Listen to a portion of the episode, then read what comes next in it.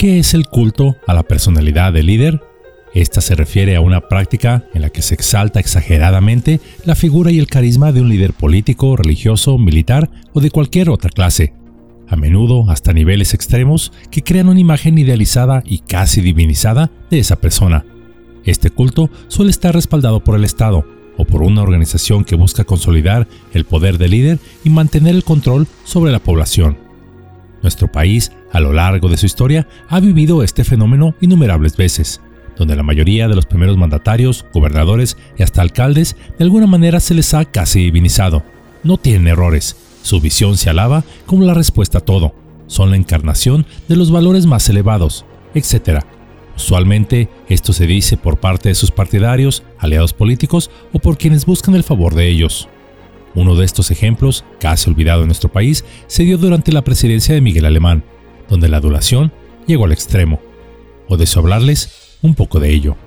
Es por eso que Yolocamotes tiene el placer de traerles el día de hoy el monumento perdido de Miguel Alemán, el culto a la personalidad. En la ciudad universitaria, frente a la Biblioteca Central de la Universidad Nacional Autónoma de México, UNAM, se encontraba una estatua del presidente alemán, la cual curiosamente fue inaugurada por él mismo. Pero su existencia fue efímera, pues solo sobrevivió durante 14 años. La Universidad Nacional Autónoma de México, como la máxima casa de estudios del país, está vinculada a numerosos eventos históricos. Su campo central, la ciudad universitaria, obtuvo el estatus de Patrimonio de la Humanidad en el año 2007 y se ha convertido en un destino obligado para quienes visitan la Ciudad de México.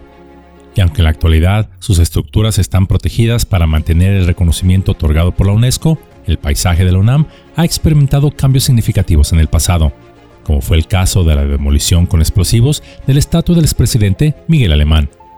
A principios del siglo XX, las escuelas y facultades de la UNAM estaban dispersas en el centro histórico de la Ciudad de México. Sería durante el mandato de Manuel Ávila Camacho que se presentó la propuesta de la Ley sobre Fundación y Construcción de la Ciudad Universitaria, pero en ese momento la universidad carecía de los recursos financieros necesarios para llevar a cabo esta construcción.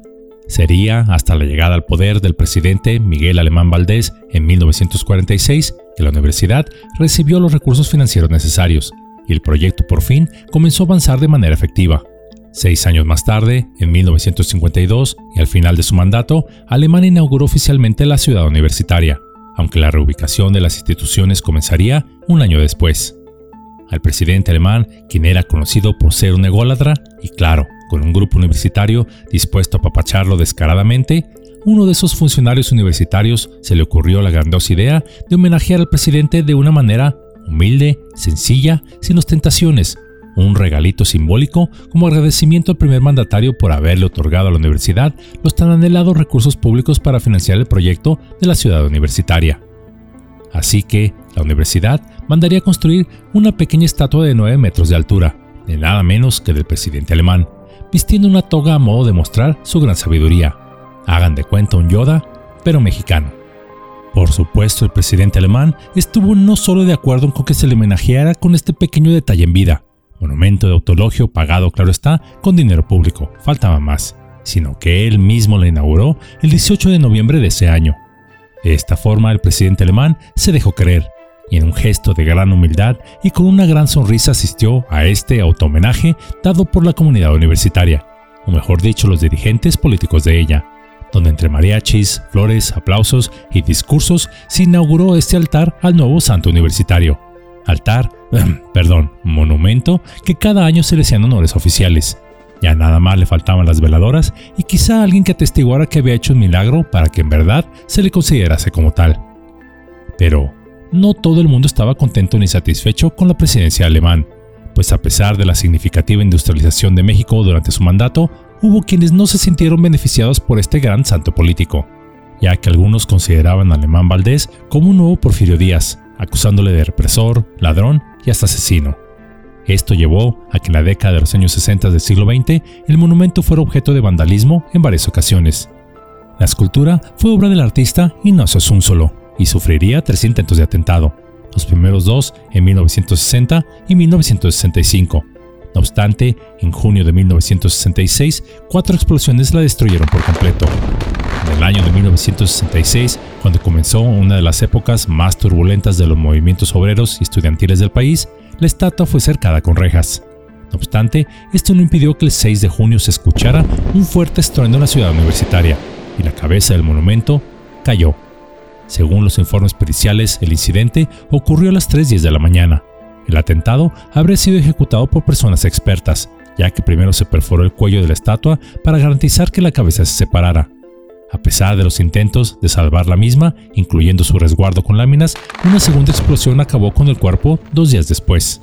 Se estima que aproximadamente 25 personas participaron en la demolición de este monumento, principalmente debido a su desacuerdo con las políticas del expresidente y por considerar el monumento como un acto de arrogancia, ya que Alemán Valdés aún estaba vivo.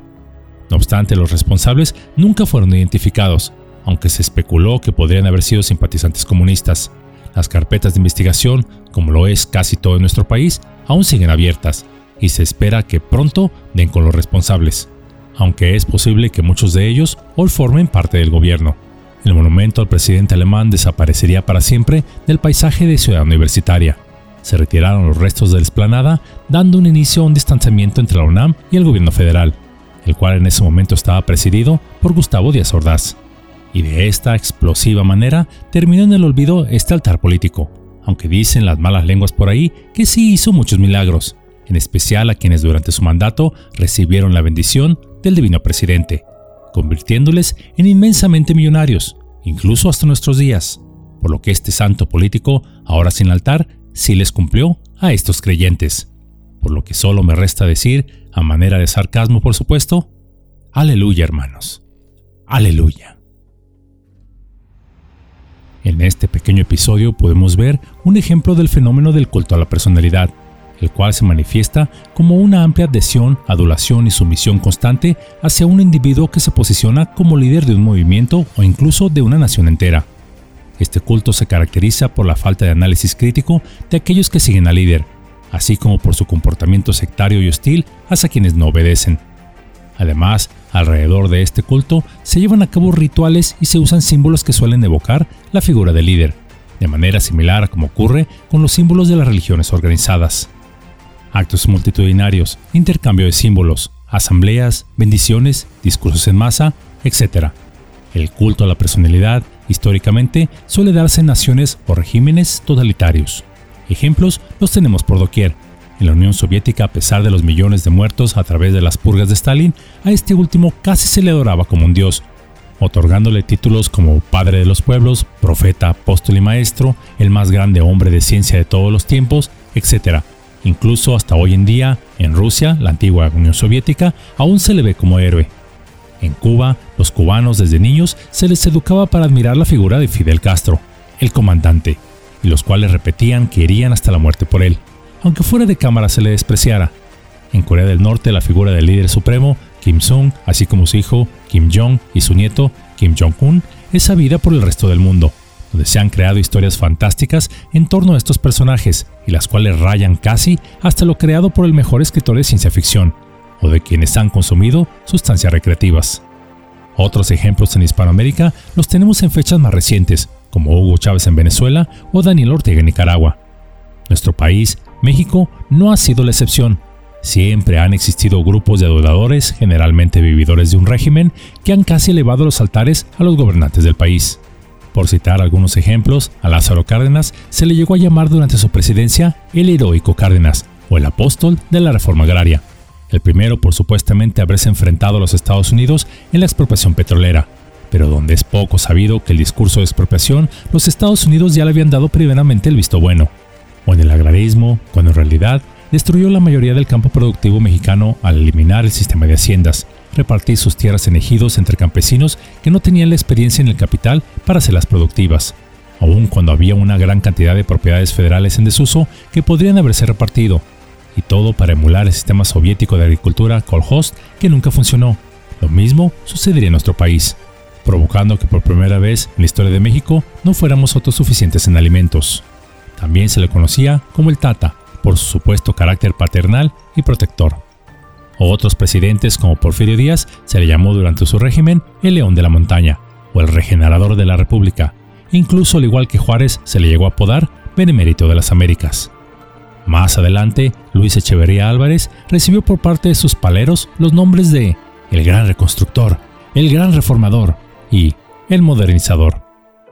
Usualmente, el culto a la personalidad de un líder sigue ciertas características comunes, las cuales incluyen propaganda. El líder es retratado constantemente en propaganda, medios de comunicación y discursos como un individuo excepcional, heroico e incluso infalible. Iconografía se crean imágenes y símbolos que representan al líder, como retratos, estatuas, banderas, muñecos, todos con su imagen, y los cuales se exhiben públicamente. Control de la información. Se controla y se limita la información crítica o negativa sobre el líder, y se promueve una narrativa positiva y elogiosa. Adulación. Se fomenta la adoración y el fervor hacia el líder, a menudo a través de ceremonias y eventos en su honor. Supresión a la oposición. Se reprime y se persigue a aquellos que critican o se oponen al líder lo que puede llevar a la censura, la persecución política o incluso la violencia, casi siempre siendo los mismos discípulos o seguidores del líder los encargados de la represión, sean conscientes de ello o no. Personalización del poder. El líder concentra una gran cantidad de poder en sus manos y toma decisiones importantes de manera autocrítica, sin una verdadera separación de poderes. Duración prolongada en el cargo. El líder puede mantenerse en el poder durante largos periodos, a menudo a través de elecciones manipuladas, fraudulentas o ejercer el poder detrás de la figura oficial, por ejemplo como lo fue el maximato de calles. La figura de líder que da sentido a todo lo que ocurre en la población civil permite controlar la disidencia apelando a las emociones. Asimismo, esta figura no reconoce errores ni rinde cuentas ante ninguna entidad con autoridad, ello debido a que toda la autoridad es acumulada por el caudillo. La maquinaria propagandística del país puede ofrecer propaganda política o ideología hablando únicamente del líder, así como de sus propuestas e ideas, haciendo pasar este tipo de contenido por información de interés general. Por otro lado, el culto a la personalidad tiene debilidades en aquello que son sus fortalezas. Si el líder es eliminado o si surge otro líder que le supera en autoridad, toda su propaganda y poder dejan de ser viables desapareciendo su influencia más allá de la mente de los nostálgicos o vividores del régimen anterior. Por ejemplo, en nuestro país, cuando Cárdenas eclipsó y desterró a la figura de Calles, o cuando Echeverría creyó que podría controlar a López Portillo. Por ello se explica que las grandes alabanzas dadas a todos los presidentes en turno en nuestro país terminaran cuando un nuevo caudillo asumía el poder, el cual asumía ahora todos los elogios alabanzas, pues como dice la frase, el rey ha muerto, que vive el rey. Recordemos que todos los líderes son solo seres humanos, con virtudes y defectos. Elevarlos idealizarlos es un error, pues cuando sus defectos salen a flote nos enfrentamos a la decepción y al desencanto. Honrar al punto extremo a un gobernante es como festejarle un cajero automático cada vez que nos da nuestro propio dinero. Ese es el trabajo por el que se les eligió y ese es el trabajo que ellos contendieron. En lugar de poner a los líderes en un pedestal inalcanzable, de nombrar calles con su nombre o dirigir monumentos con su imagen, usando dinero público, es esencial recordar que son susceptibles a cometer errores y que su poder debe estar sujeto a la rendición de cuentas y al escrutinio público. Esto nos permite mantener un equilibrio entre la admiración por sus logros y la crítica constructiva, ello cuando sea necesario hacerla, promoviendo así una sociedad más democrática y justa. Quien ostente el poder debe usar su liderazgo para el servicio a los demás, y no usar ese poder para servirse de los demás, pues el liderazgo no se trata de ser mejor, sino de lograr que los demás sean mejores, pues un líder nos inspira y no nos domina.